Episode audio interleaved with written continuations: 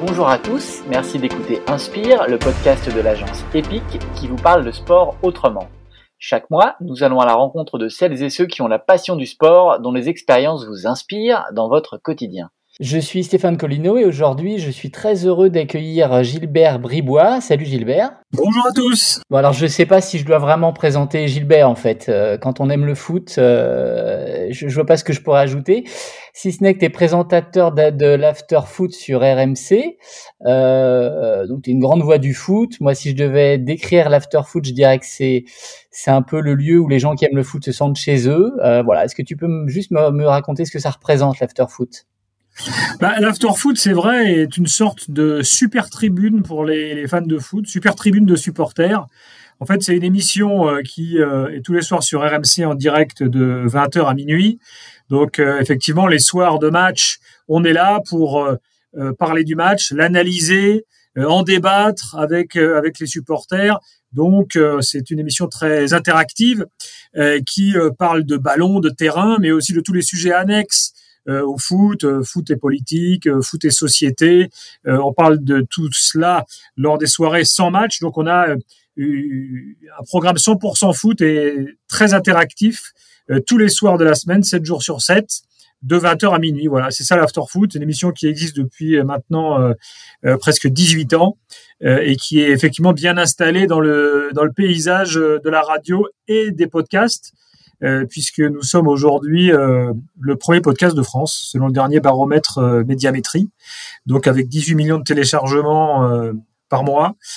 donc, donc voilà, on essaie de se, de se maintenir au haut niveau comme certains joueurs. En fait, tu as un poste d'observation idéal pour ce dont on va parler, c'est que le foot, ça rend un peu dingue, quoi. Ça rend fou, ça nous mange le cerveau. Ah, le, alors, le, le, foot, c'est avant tout la passion. C'est-à-dire que ça, ça, ça va au-delà des classes sociales, euh, euh, de la pyramide des âges. je veux dire, voilà, le foot concerne tout le monde en fait.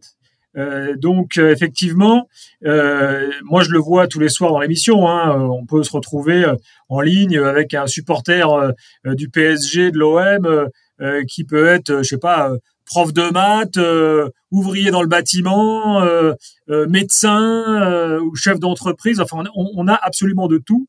Et c'est vrai que c'est toujours assez bluffant de se rendre compte que c'est une passion qui réunit des gens qui, a priori géographiquement ou socialement, sont souvent aux antipodes. C'est effectivement la force du foot. Et ça, moi, je le constate depuis des années.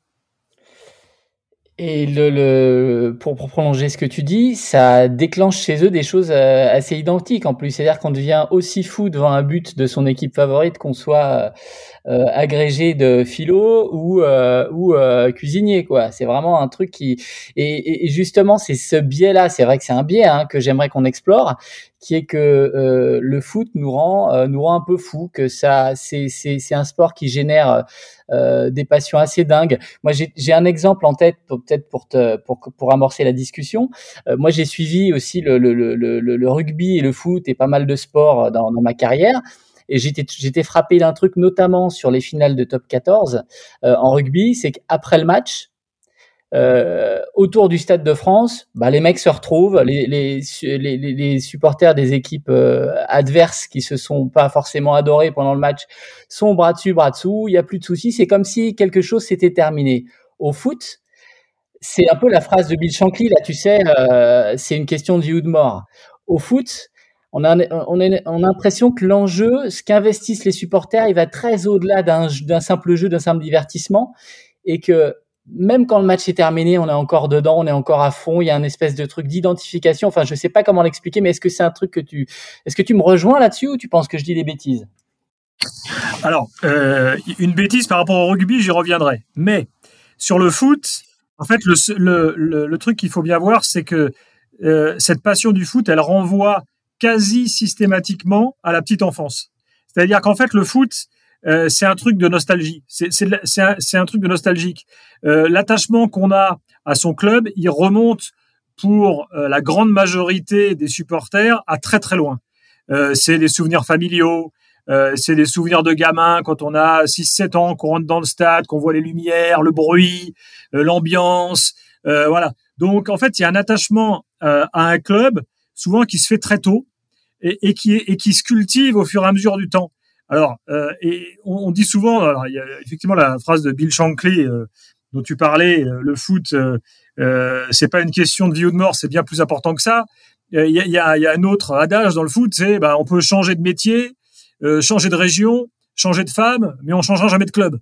Voilà, c'est-à-dire que c'est euh, quelque chose qu'on a quelque part ancré en soi quand on aime ce sport et qu'on l'a découvert très tôt.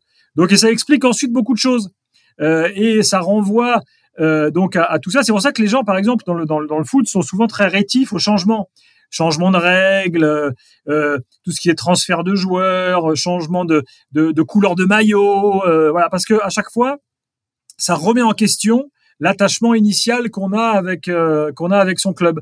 Et en fait, quand on quand on intègre bien ça, ça explique beaucoup de choses dans les dans dans les réactions des gens, dans la passion parfois exacerbée. Il y a quelqu'un qui viendrait de la planète Mars et qui voit les supporters de foot, à se dire mais on est chez les fous là. Euh, mais en fait non, il y a, y a une explication euh, euh, concrète. Il y a des gens qui se sont construits aussi euh, comme ça avec cet attachement. Il y a un attachement à un club qui va souvent avec un attachement à une ville, à une région qui est souvent la région d'origine de la personne. Donc, par exemple, par exemple à Paris, il y a des clubs de supporters de, de, de, de, de quasiment tous les clubs de province.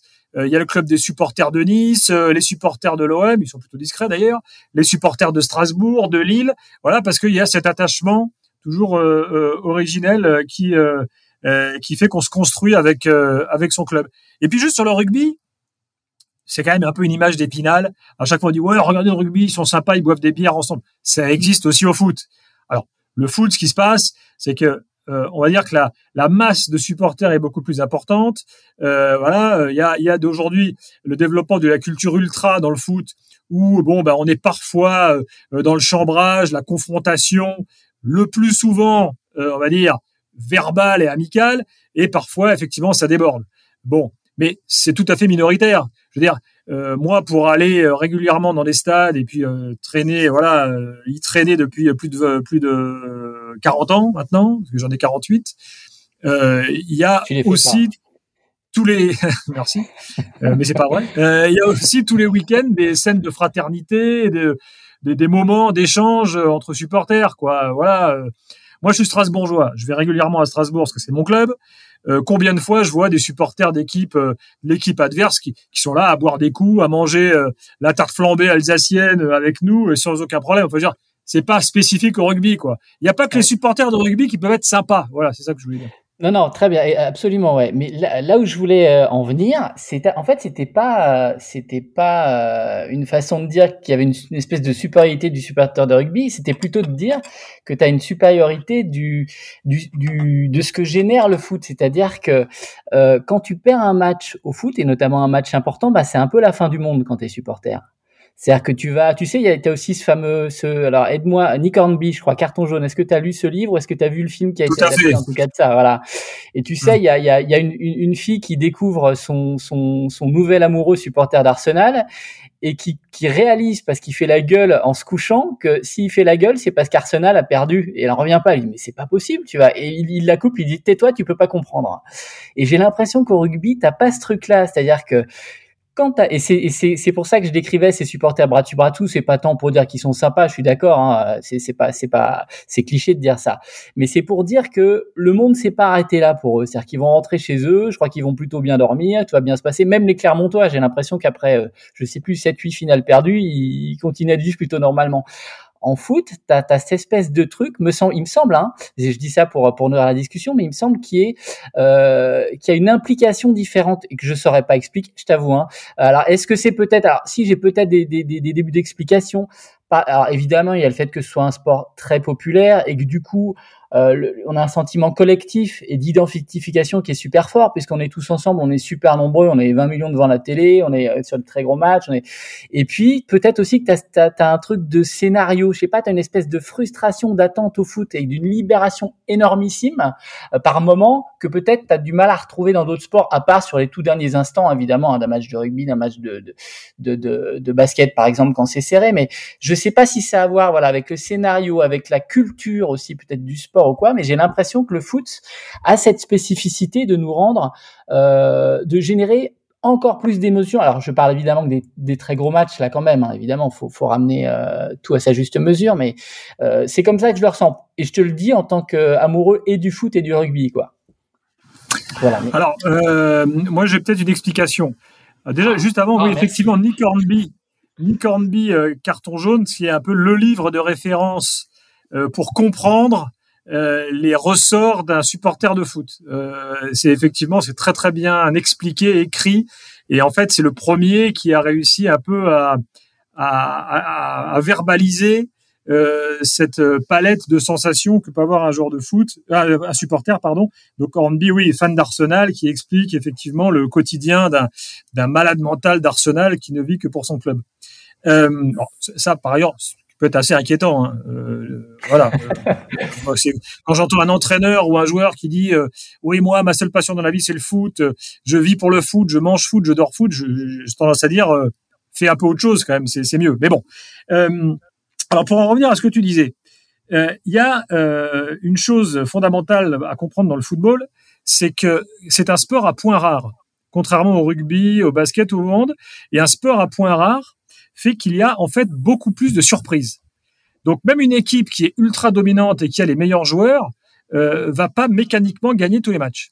Au basket, au rugby, au hand, si tu as les meilleurs joueurs de la planète, tu gagneras tous les matchs. Il n'y a, pas de, il y a, pas de suspense. Voilà. Et sûr, c'est vérifié dans l'histoire de ces sports. Hein. Euh, voilà. Au foot, c'est pas vrai. Au foot, le meilleur n'a aucune garantie de gagner. Donc, ça crée une incertitude générale et permanente qui euh, déchaîne encore plus les passions. Parce que le supporter, même euh, supporter du PSG, qui a Messi, Neymar, Mbappé, qui sur le papier est largement au-dessus des autres, ben lui, c'est terrible parce que lui, il va arriver au stade où il va être devant sa télé en disant moi, je sais que mon équipe c'est la meilleure, donc logiquement je dois gagner. Donc si je ne gagne pas, c'est encore pire parce que c'est l'humiliation suprême en quelque sorte. Vous voyez? Euh, Donc il y a ça qui se développe euh, avec les avec les supporters de avec les supporters de, de, de foot. Euh, le sport à points rares provoque ça. Et puis il y a un autre truc important, c'est que souvent le, le, sentiment d'appartenance à un club euh, se fait dans la frustration et dans la défaite. C'est-à-dire que euh, la culture de la loose participe à l'attachement qu'on a à son club. C'est oh, on a encore perdu, mais on fera mieux la prochaine fois, on, s'accroche.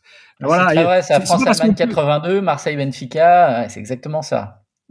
C'est pas parce qu'on perd euh, qu'on va quitter son, club. Bien au contraire, en fait. Souvent, la, défaite crée un attachement supplémentaire. Euh, voilà. Et alors, il y a, aussi autre chose, et tu me, c'est, quand, tu parlais là, j'y pensais, euh, c'est que ça, c'est pour le pire et pour le meilleur. C'est-à-dire que, et là, je parle pas des comportements excessifs des supporters, je parle des gens tout à fait raisonnables qui, qui en deviennent un peu cons. Et là, par exemple, tu me dis, tu m'as parlé attachement dans la défaite, et moi, effectivement, ma génération, euh, peut-être la tienne aussi, France-Allemagne 82, ça a été un déclencheur euh, important. Alors, peut-être que j'aurais pas eu besoin de ça, hein, tu me diras, pour, pour aimer l'équipe nationale, mais n'empêche que c'est un truc important. Et je vais te faire un petit aveu, j'espère que tu m'en feras aussi, parce que tu as, bien dû être un peu con, non, en suivant le Racing ou en suivant l'équipe de France. C'est que pendant très longtemps, j'aimais J'aimais pas beaucoup les Allemands, ce qui est quand même, j'ai honte de le lire aujourd'hui, hein. mais, mais, à cause de ça, tu vois. Euh, on a, on a tous des, où, ça peut, ça peut se porter sur un derby. Aujourd'hui, il y a encore des équipes que j'aime pas beaucoup parce que j'aime mon équipe. Et c'est, quand même un peu débile, quoi. Euh, et est-ce que, euh, puisque tu as des explications euh, que, que, qui sont vraiment bonnes, que j'aurais pas attendu, bravo à toi. Est-ce que tu en as une à ça? Je pense qu'effectivement, euh, on va pas se mentir, parce que moi je le vois aussi euh, quasiment tous les jours à l'antenne, ce, ce, ces passions euh, déchaînent parfois des sentiments un peu grégaires, euh, basiques, je veux dire qui sortent spontanément et qui en fait spontanément et qui en fait au fond font plutôt du bien, je pense. C'est pas parce que on se dira, ah, allez, pardon, bouche, bouchez-vous les oreilles si vous avez des enfants autour de vous fait chier, euh, on s'est encore fait taper par les Allemands, je les déteste. Bon, au fondamentalement, ça veut pas dire qu'on les déteste en fait. Ça veut dire qu'en fait, on, on, acte le fait qu'ils sont plus forts que nous, ça crée une frustration, euh, et puis bah, ça participe euh, à la construction qu'on se fait du football. On se dit mince, on va encore jouer contre les Allemands. D'habitude, on se fait toujours taper. Et puis si on gagne, bah là, par contre, ah, ça y est, on a on a réussi enfin à franchir le pas et à, l'emporter contre eux. Donc, euh, ça, participe euh, tout ça du paradigme du foot, c'est avoir son ennemi, avoir l'équipe qui t'est mécaniquement supérieure. Donc quand tu la bats, c'est un exploit. Et puis finalement, si tu perds, ben, c'est normal, mais c'est quand même chiant parce qu'à chaque fois tu perds contre eux, donc t'en as marre. Enfin voilà.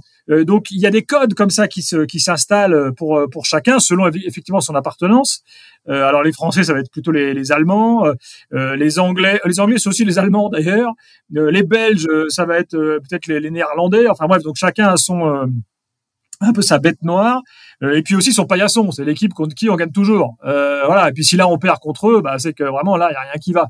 Et puis pour revenir sur France Allemagne euh, moi effectivement France Allemagne 82 euh, c'est une sorte de de comment dirais-je de, de, de, traumatisme mais en même temps de de catharsis collective quoi. Voilà. Bon, en plus moi étant alsacien euh, quand il y a France-Allemagne en Alsace, c'est encore plus exacerbé. Hein. donc euh, voilà. Mais voilà. En plus, moi j'ai des souvenirs quand j'ai d'un France-Allemagne à Strasbourg, un match amical où j'étais euh, tout gamin au premier rang des rallye grillages là, et je voyais les Allemands avec des énormes mollets, des gros golgotes et tout. Et moi j'étais gamin, j'étais traumatisé, mais c'est pas possible. Ils sont tous comme ça, ils sont tous plus musclés que nous, plus grands, plus forts et tout. Comment on va faire quoi Voilà. Donc effectivement, ça reste. Et alors, euh, euh, raconte-moi des moments, euh, essaie, essaie de te rappeler, oui, pardon, d'un moment où as, le foot t'a rendu fou, par exemple, ton, ton, en tant que supporter du Racing. Est-ce qu'il y a un, t'as dégoupillé? Moi, je te, pour te mettre à l'aise, par exemple, je peux dire qu'en en 98, je je suis, j'ai fait le tour du périph euh, sur le capot de la voiture. Bon, j'étais loin d'être le seul, hein, mais tu vois, c'est un truc, tu m'aurais dit ça, je disais, c'est pas possible. Bah, le foot rend, rend dingue comme ça. Toi, est-ce que tu as eu ces moments de, de, de folie avec le, avec le Racing? Ou l'équipe de Non, mais moi, je les ai tous les week-ends avec mon club. C'est-à-dire que. Et qu'est-ce que tu fais bah, Alors, soit je suis au stade, soit je suis devant la télé. Bon, le plus souvent devant la télé, hein, parce que c'est pas toujours facile de, de, se rendre sur place et tout. Euh, mais alors déjà, euh, j'ai besoin d'un, j'ai un petit cérémonial, c'est-à-dire qu'il faut pas non plus. Moi, je vais pas regarder mon match entouré de 15 personnes qui en même temps vont me parler ou euh, ou me, me, me, déconcentrer de mon truc. Alors, je, je comment dirais, je suis je pense être plutôt quelqu'un de disponible euh, euh, pour les gens qui m'entourent. Mais voilà, ça dure une heure et demie dans la semaine. Je j'ai droit à mon heure et demie dans la semaine, quoi. Voilà, ça fait partie de ma semaine, de mon cérémonial. L'avant-veille, je me dis, ah, demain après-demain, il y a le match à 15 heures. Ouais, super. Euh, comment je vais m'installer? Où, est-ce que je vais me mettre? qu'est-ce que je vais faire avant? Qu'est-ce que je vais faire après? Puis le matin, ok, avec quelle équipe on joue, etc. Donc le truc monte, monte, monte. Et puis, bah, c'est l'émotion après pendant, pendant le match, tu gagnes, tu perds, t'es pas content après l'arbitre, après le coach parce que t'es pas satisfait de ses choix, ou après tel joueur euh, euh, qui euh, un dimanche tu vas trouver génial et puis le dimanche après tu vas lui dire celui-là c'est pas possible, il est trop nul, alors que t'as déjà oublié que la semaine d'avant il était super bon.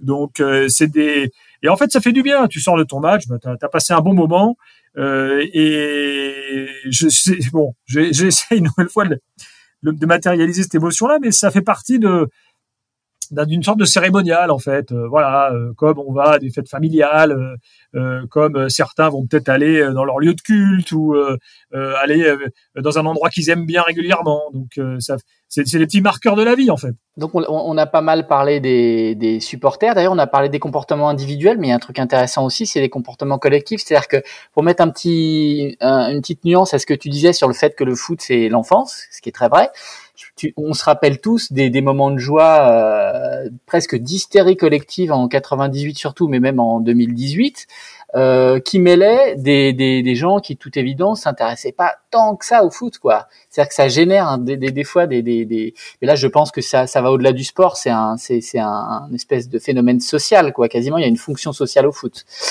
Euh, mais bref, c'était un aparté. voulais, je voulais, on, a parlé donc des, des, euh, des comportements des supporters, maintenant les comportements des joueurs. Et là, je pense aux joueurs amateurs. Est-ce que tu as joué au foot, toi, Gilbert? Je Bien sûr. dis pas non, hein, s'il te plaît. Oui, oui. Alors, quel, quel euh, genre de joueur t'étais? Est-ce que ça te rendait justement un peu, euh, un peu fou, un peu Est-ce que tu as eu des comportements excessifs quand tu étais joueur ou tu étais quelqu'un de raisonnable? Non, alors ça, moi, effectivement, c'est quelque chose qui, moi, il m'a toujours étonné. Euh, c'est euh, le, les mecs qui pètent des plombs sur les terrains du foot amateur. Bon, autant je peux être un passionné devant euh, devant la télé ou dans un stade, autant quand je joue, bon, je voilà, je suis certain, notamment par rapport aux arbitres et tout, je, je, je me suis toujours et même gamin, j'ai jamais été trop débordé. Bon, j'ai jamais été non plus un, on va dire un, un rebelle absolu ou, ou un délinquant régulier. Donc j'ai jamais eu ces soucis là. Euh, et euh, c'est vrai que j'ai du mal parfois à les comprendre, même encore aujourd'hui quand on joue. Des fois, on fait des matchs comme ça entre journalistes, on a une petite équipe de foot et tout. Bon bah, il y a des gars qui sont effectivement euh, des gars très très calmes dans la vie qui sur un terrain tout à coup arrivent à, à se transformer. C'est ça, c'est un processus, j'avoue, que j'ai un peu plus de mal à comprendre. Ouais, c'est dingue. Bon, hein. Voilà, c'est comme ça. Mais je pense, je pense c'est pas spécifique au foot. Hein. Euh, y a, regardez au tennis, euh, il y a des gars pareil qui deviennent fous au tennis quand ils ratent un point ou qui sont capables d'insulter l'adversaire, alors que euh, dans les, dans, on va dire dans, dans, dans la vie normale, euh, ils sont euh, tout à fait polis et cordiaux. Donc voilà, là, là ça relèvera, ça relèvera plus d'une analyse psy qu'autre chose. Et donc moi, moi j'ai toujours eu du plaisir à voilà à, à, pratiquer des sports co euh, et, et, le foot en particulier, mais sans excès euh, particulier quoi de ma part. Mais tu, tu, ah, tu, tu dis que c'est analyse psy, mais tu crois pas que le, le, le, la nature du foot fait un peu aussi du genre, il bah, y a, y a le, le, scénario qui est lié à ce que tu racontais sur ah, le. Totalement. Que c'est voilà, t'as la fatigue, et une fatigue que tu, tu peux pas. Ah, mais en fait, c'est pas tant la fatigue. C'est pas un sport de contact. Non, tu dirais non. Il y a, y a, un autre élément. Euh, tout à l'heure, je parlais du foot comme sport à points rares et donc à surprise. Il y a un autre élément très important, c'est que le foot est un sport d'interprétation. C'est-à-dire que au tennis, par exemple, c'est très simple. La balle est dedans ou dehors. Voilà. Au foot, il y a un contact entre deux joueurs. Euh, dans la surface de réparation, vous mettez 10 personnes pour juger le contact. Il y en a jamais 10 qui seront d'accord pour dire penalty, pas penalty, euh, euh, carton, pas carton. Donc l'interprétation est permanente. Donc les joueurs en fait profitent de l'interprétation. Je vous donne un exemple. En Argentine, par exemple, dès les écoles de foot chez les gamins, on leur apprend à tricher. Parce que c'est leur façon à eux de voir le foot. C'est qu'on leur apprend à accentuer, euh, par exemple, euh, un contact pour obtenir la faute, euh, à gagner du temps. voilà. Dans les écoles de foot anglo-saxonnes, où on est là très dans le respect des règles, voilà, et on n'est pas du tout dans l'esprit latin, on comprend pas que les latins puissent faire ça. En fait, il y a, y a, y a le, foot fait qu'on peut jouer avec ses règles. Euh, voilà. Et, ça, ça participe beaucoup au comportement des uns et des autres, parce qu'on peut tout tenter. Je veux dire, on peut mettre la balle en touche et puis dire à la but, bah, attendez, c'est pas moi. On, peut essayer, voilà, qui ne tente rien à rien. Euh, et ça crée de multiples débats qui existent dans le foot et qui souvent n'existent pas ailleurs. Euh, euh parce que bah, c'est l'interprétation permanente. et c'est pour ça qu'il y a des problèmes avec la vidéo d'ailleurs. Parce que aujourd'hui, en 2022, on a du mal à accepter l'injustice. Bon. Alors que l'injustice fait partie du sport et du foot en particulier. Souvent, on voit un truc à l'image, on se dit, mais enfin, pourquoi l'arbitre a pris cette décision-là? Bah oui, mais l'arbitre, peut-être qu'il était placé différemment. Lui, son interprétation à lui était différente. Donc, en fait, au fond, la vidéo ne, résout rien, mais même ajoute de la confusion. Euh, enfin, ça, c'est des thèses qu'on a développées plein de fois dans, euh, l'after-foot, et on est absolument, euh, absolument convaincu de ça. On ne peut pas, sauf à changer les règles du football, euh, utiliser des outils qui demandent une justice euh, euh, totale et incontestable. Voilà, ça peut pas fonctionner avec le foot. Et c'est ce qui fait aussi le charme de ce sport. c'est que bah, justement, parfois, le roublard qui est moins bon, eh ben, il peut arriver à gagner un match. Euh, face au talentueux euh, qui lui ben euh, aura moins de mental ou va va moins s'accrocher ou va sortir de son match parce que il s'est fait un peu bousculer donc voilà le foot, c'est aussi tout ça. C'est aussi tout ça à prendre en considération. Et alors, il y a aussi, aussi un autre truc qui fait la popularité du foot. On l'a pas dit, mais c'est des règles à interprétation, mais c'est quand même des règles très simples. Bon, mis à part la règle du hors-jeu qui parfois peut être un peu compliquée. Moi, j'ai fait pendant plusieurs années une émission de sport avec Serge Simon, qui était un, ancien international, qui est aujourd'hui vice-président de la Fédération de rugby. Et lui, il me disait, mais tu sais, nous, euh, tout le monde dit toujours, ouais, regarde au rugby, euh, il gueule jamais après l'arbitre. Je dis, mais c'est normal, en fait. Euh, des fois, on sait même pas pourquoi il a sifflé, on comprend pas. Donc, bah, on dit rien. Hein. voilà, nous-mêmes, on sait pas. au foot, c'est pas comme ça. Voilà. Au foot, tout le monde comprend et c'est très lisible, beaucoup plus que dans d'autres sports. Ouais, non, tout, tout ce que tu dis, en plus, ça, ça enrichit finalement le scénario des, des, des matchs, quoi. Et euh, pour pour rebondir aussi, euh, je pense que tu as une culture euh, populaire et qui, qui permet l'acceptation de ces comportements. C'est-à-dire que je, te cite une anecdote. Moi aussi, je jouais le, samedi matin pendant très longtemps et, et je, je, je, rejouais au fil des années contre. Tu, tu sais, tu connais les joueurs, hein, mais y compris tes adversaires d'année en année. Et il y avait, et moi j'étais 6, donc milieu défensif. Il y avait un petit 10 insupportable à chaque fois je le retrouvais, il passait son temps à mettre des coups, à insulter. Et moi, je l'avais sur le dos tout le temps, et voilà. Et un jour, je le vois débouler. Et il me, attends, et puis il menaçait de faire virer les matchs en bagarre. Hein. Et un jour, je le vois, je le vois débouler à mon bureau. Donc, je travaillais dans un journal, il vendait de la pub. Et je le vois arriver avec son petit costard cravate. il me reconnaît évidemment immédiatement. Et il vient me voir. Il me dit mais on se connaît, on joue l'un contre l'autre. Hein. Oh, je suis désolé, j'ai honte. Je sais pas ce qui m'arrive sur les terrains de foot, mais je deviens, je suis plus moi-même, je deviens fou. Et c'est vrai que tu as ce truc là de, euh, on, tacitement, dans la mesure où, où, où, où, ça dégénère pas complètement, j'ai l'impression qu'on accepte au foot des comportements un peu. C'est aussi un exutoire quand on vient là pour ça. Il y a des mecs peut-être qui euh, oui. un câble. il y a une explication à ça. C'est euh, l'effet de groupe. Effet de groupe aussi bien sur le terrain parce que euh, on, on, fait partie d'un collectif. Donc, on se dit parfois, bah, tiens, je peux me permettre certains trucs peut-être parce que ça va être rattrapé par mon pote, ou bien je vais avoir le soutien de mes copains. Euh, voilà. Euh, pareil chez les supporters. Les supporters, individuellement, il y a des chants, par exemple, que jamais le gars va aller chanter tout seul dans un stade. Par contre, à partir du moment où on est 10, on chante, on se sent un peu noyé dans la masse, et hop, tout de suite, ça passe. Je veux dire, les, insultes dans les stades, au foot ou ailleurs, euh, je veux dire, si demain on imagine un stade avec un seul supporter, on est à peu près certain qu'il va pas se mettre à insulter qui que ce soit. Par contre, si c'est une tribune pleine où on peut un peu se planquer euh, derrière le mec d'à côté euh, ou euh, faire le kéké en se disant tiens, je, ou faire ou faire un peu la frime et voilà montrer qu'on a du caractère, c'est beaucoup plus facile. Je pense que ça, ça joue aussi beaucoup. voilà, mais c'est c'est assez. Moi, je il y a un truc qui me, me fascine à chaque fois et là, ça va être le cas avec la Coupe du Monde c'est les comportements différents selon les origines. Euh, les Argentins, par exemple, supportent pas, euh, comme les Anglais, on en a parlé tout à l'heure, euh, mais les Coréens, par exemple, euh, eux non plus. les Coréens, c'est marrant, ça correspond tout à fait à la mentalité. C'est très organisé comme comme chant, comme comme mode de supporterisme avec des chorégraphies. Euh, et puis à côté de ça, il y a les supporters africains qui sont beaucoup plus dans les, les danses et, et dans la dans une espèce de joie collective. Enfin voilà, on retrouve en fait des caractéristiques étonnamment qu'on peut voir ailleurs en, en, dehors des stades. voilà. Et puis sur l'interprétation, il y a, il y a quand même un truc célèbre qu'il faut rappeler. C'est la fameuse main de Maradona en 86. Euh, euh, Argentine-Angleterre, Maradona qui qualifie, qui marque le deuxième but du match avec une main au-dessus du gardien Peter Shilton. Euh, lui, à la fin du match, il dit c'est la vengeance face aux Anglais qui donc était au, avait défendu les Malouines face aux Argentins. et euh, euh, en Argentine, on a dit c'est génial, c'est la main de Dieu. C'est Maradona qui a, dit ça, c'est la main de Dieu. Mais tout le monde voyait Maradona en fait comme le, petit Argentin roublard qui arrivait à faire la nique aux Anglais. Alors que les Anglais, eux, avec leur, leur légendaire fair play, ont crié au scandale et encore aujourd'hui disent, mais c'est c'est la plus grande, c'est le plus grand scandale de l'histoire du sport. Alors qu'en Argentine, on, on trouve encore aujourd'hui que c'est un geste génial. Donc voilà deux interprétations très différentes du même sport.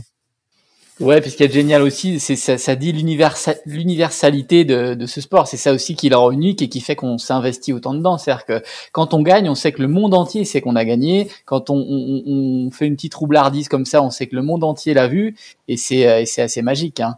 Et, euh, et, juste pour finir, euh, pour euh, pour euh, tu parlais de d'analyse de, de, psy sur les sur le comportement de certains joueurs. Moi, je trouve que plus encore, l'analyse psy, je la ferais sur les sur les dirigeants et notamment les présidents. Euh, je suppose que t'en côtoies, euh, t'en côtoies dans, ton, dans le cadre de ton de ton métier. J'en ai côtoyé aussi, et ils sont à peu près tous à se dire, mais qu'est-ce que je fous là? Mais que d'emmerdement pour si peu de joie, que d'argent euh, qui s'envole pour si peu, de joie. Et pourtant, il y en a qui durent. Est-ce que toi, ça, t'arrive à l'expliquer, qu'on qu'on donne sa vie comme ça quasiment, ou en tout cas qu'on qu'on donne sa santé, on va dire, pour euh, pour des, clubs de foot. Et d'ailleurs, c'est vrai aussi à un niveau amateur, bon correct, hein, mais tu peux descendre en, division d'honneur. T'as des t'as des t'as des gens qui s'investissent de manière incroyable avec beaucoup plus d'emmerdement que de plaisir. Moi, je pense que euh, malgré les emmerdements, euh, pour tous ces gens-là, le plaisir et la passion prédominent malgré tout. Je vais prendre l'exemple des présidents de clubs professionnels, qui sont, pour la plupart d'entre eux, euh, pour même la quasi-totalité d'entre eux, euh, des gens tout à fait structurés, souvent euh, chefs d'entreprise qui ont réussi professionnellement de façon parfois très, parfois exemplaire, et, et, en fait qui sont capables de perdre complètement leurs moyens avec le foot et qui sont plus eux-mêmes en fait, mais qu'ils le savent mais qui reviennent quand même le week-end d'après et qui continuent de s'accrocher. Voilà, donc ça veut dire qu'ils y trouvent quand même quelque chose, parce que sinon, ils, euh, ils sont, c'est des gens qui sont qui sont tout à fait lucides, euh, lucides sur eux-mêmes. Il il y a quelques exemples célèbres. Bon, Jean-Michel Aulas, président de l'Olympique Lyonnais, qui a créé sa une entreprise de donc de logiciels informatiques euh, à Cégide, un grand succès. C'est un patron euh, euh, qui a eu euh, voilà, qui, qui a réussi bon bah il a aussi réussi avec son club parce que ce qu'il a fait c'est extraordinaire mais parfois il est capable complètement de de sortir euh, de, du personnage, de sortir de lui-même pour dire des choses aberrantes euh, ou pour avoir des ou pour avoir des fois des stratégies qu'on ne comprend pas. Euh, euh, qui a été entraîneur du PSG, qui a ici aussi un patron, un, grand patron français, pareil, parfait dans sa gestion de son entreprise, catastrophique dans la gestion du PSG. Voilà, donc le, foot fait parfois perdre la tête, effectivement, et c'est à toute proportion gardée, c'est un peu comme une drogue, quoi. C'est-à-dire qu'on est picousé et, en fait on y revient. Euh, voilà. Et c'est vrai que euh, il y, a, souvent des comportements étonnants, euh, mais bon, qui font aussi partie un peu de de, de, ce qu'on aime, quoi, euh, sans excès dans ce sport. Ouais, ça, me, ça me fait penser à une discussion que j'avais eue justement avec un de ces présidents que je citerai pas, mais qui qui qui, qui, explique. Tu sais, c'est la fameuse phrase aussi de tapis. C'est euh, c'est c'est 10% de mon temps et 90% de mes emmerdements. Puis il, a, il avait un petit peu un discours là-dessus et il disait, et je crois que euh, c'est parce que je passe ma vie à planifier les choses. 10% de son temps, 90% de ses emmerdements, mais il a quand même demandé à être enterré à Marseille. C'est ça, c'est ça, c'est ça. Voilà. Et donc, euh... en fait, la, la balance qu'il a donnée, elle est pas vraie. Parce ouais, que bien sûr. Ce, qu'il était, ce qu'il était, même à la fin de sa vie, euh, c'était bah, le, le, tapis de l'OM, quoi, qui, qui finalement ouais. prenait le dessus sur euh, le tapis de la vie claire euh, Vonder. Et, et, et, en fait, bon, après, il cultivait aussi ça, lui, l'image positive euh, au travers de l'OM et de la Ligue des Champions, face au côté un peu dark de, de ce qu'il a pu faire parfois dans des reprises d'entreprise. Bon, ouais. donc c'était pas que les emmerdements. Euh, non, bien sûr, bien sûr. Et mais pour en revenir à ce président, donc qui lui, pour le coup, il en vivait les emmerdements. Tu, enfin, tu, tu connais le milieu mieux que moi, hein, mais il avait un joueur qui voulait se barrer, qui lui faisait la misère euh, et qui engrainait d'autres joueurs et des agents qui traînaient. Enfin, il, il avait passé des semaines épouvantables et il, il se demandait pourquoi. Et, et, puis il laissait un pognon dingue hein, en, en, plus. il se demandait pourquoi il restait. Il me disait, je crois que je reste parce que je passe ma vie à planifier, à organiser. C'est comme ça que je suis arrivé là où je suis arrivé. Et il y a ces 90 minutes où je suis dans l'instant présent et je crois que c'est le seul moment de ma vie où j'ai, alors c'est ce que tu as, appelé la picouse, hein, mais c'est sûrement ça, c'est-à-dire que tu as, ce truc de, pendant 90 minutes, un espèce de sentiment d'être là complètement et de, et de vivre quelque, une expérience et d'avoir des émotions fortes et tout, mais c'est mais c'est quand même euh, euh, une dose sacrément forte et ça fait nous faire tomber sur nos pattes sur le sujet de, de, de, de du podcast sur la, à, quel point le, le, le, foot peut déchaîner des passions parce que pour faire supporter euh, de, tant d'emmerdes et tant d'argent envolé pour 90 minutes de plaisir. Alors, je caricature un peu parce qu'il y a l'avant, il y a l'après, il y a les titres de temps en temps, il y a les montées, mais n'empêche que c'est c'est c'est assez dingue. Voilà. Voilà, je crois qu'on peut s'arrêter là, Gilbert. Je te remercie beaucoup. Euh, ben, merci beaucoup. Euh, écoute, euh, on, on, voit on voit que c'est ton métier et que tu y as beaucoup réfléchi quand même. Tu avais, avais des réponses à nous apporter. Hein. Moi, tu m'as tu m'as rendu moins bête en tout cas. bon, bah, c'est sympa. Merci beaucoup. Et puis, euh, bah, bonne continuation à l'after. Et puis, bon, bon voyage au Qatar. Et j'espère que tu y resteras longtemps. Quoi qu'il arrive, quel que soit le parcours de l'équipe de France. Tu... Ah non, nous, on reste jusqu'au bout. Il n'y a pas que l'équipe de France dans la vie. Hein. Si, euh, ah, si. On souhaite si, que l'équipe si. de France aille loin. Et on, on, sera, on sera là jusqu'au bout, évidemment, euh, dans, dans l'after tous les soirs sur RMC. Euh, et, et disponible en podcast, je le rappelle. Et Petit bonus, on a également lancé une revue, revue de l'after, qui est super parce qu'elle parle justement de tous les sujets dont on a parlé là. Euh, là, le dernier numéro qui est en kiosque euh, évoque la Monde au Qatar, mais pas sous le prisme du ballon, mais des opinions euh, sur le, la, la, vision qu'on a de cette Coupe du Monde, plus de, de belles histoires de, de foot. Donc, euh, je, je, vous invite à vous la procurer, bien sûr. Eh ben, écoute, on te, on t'écoutera, on te réécoutera et on te lira alors. Merci beaucoup, Gilbert. Merci, au revoir. Au revoir. Vous venez d'écouter Inspire, le podcast de l'agence Epic qui parle de sport autrement. Un nouveau numéro à retrouver sur toutes les plateformes de téléchargement. Pour terminer, n'oubliez pas ce qu'écrivait William Shakespeare. La passion s'accroît en raison des obstacles qu'on lui oppose.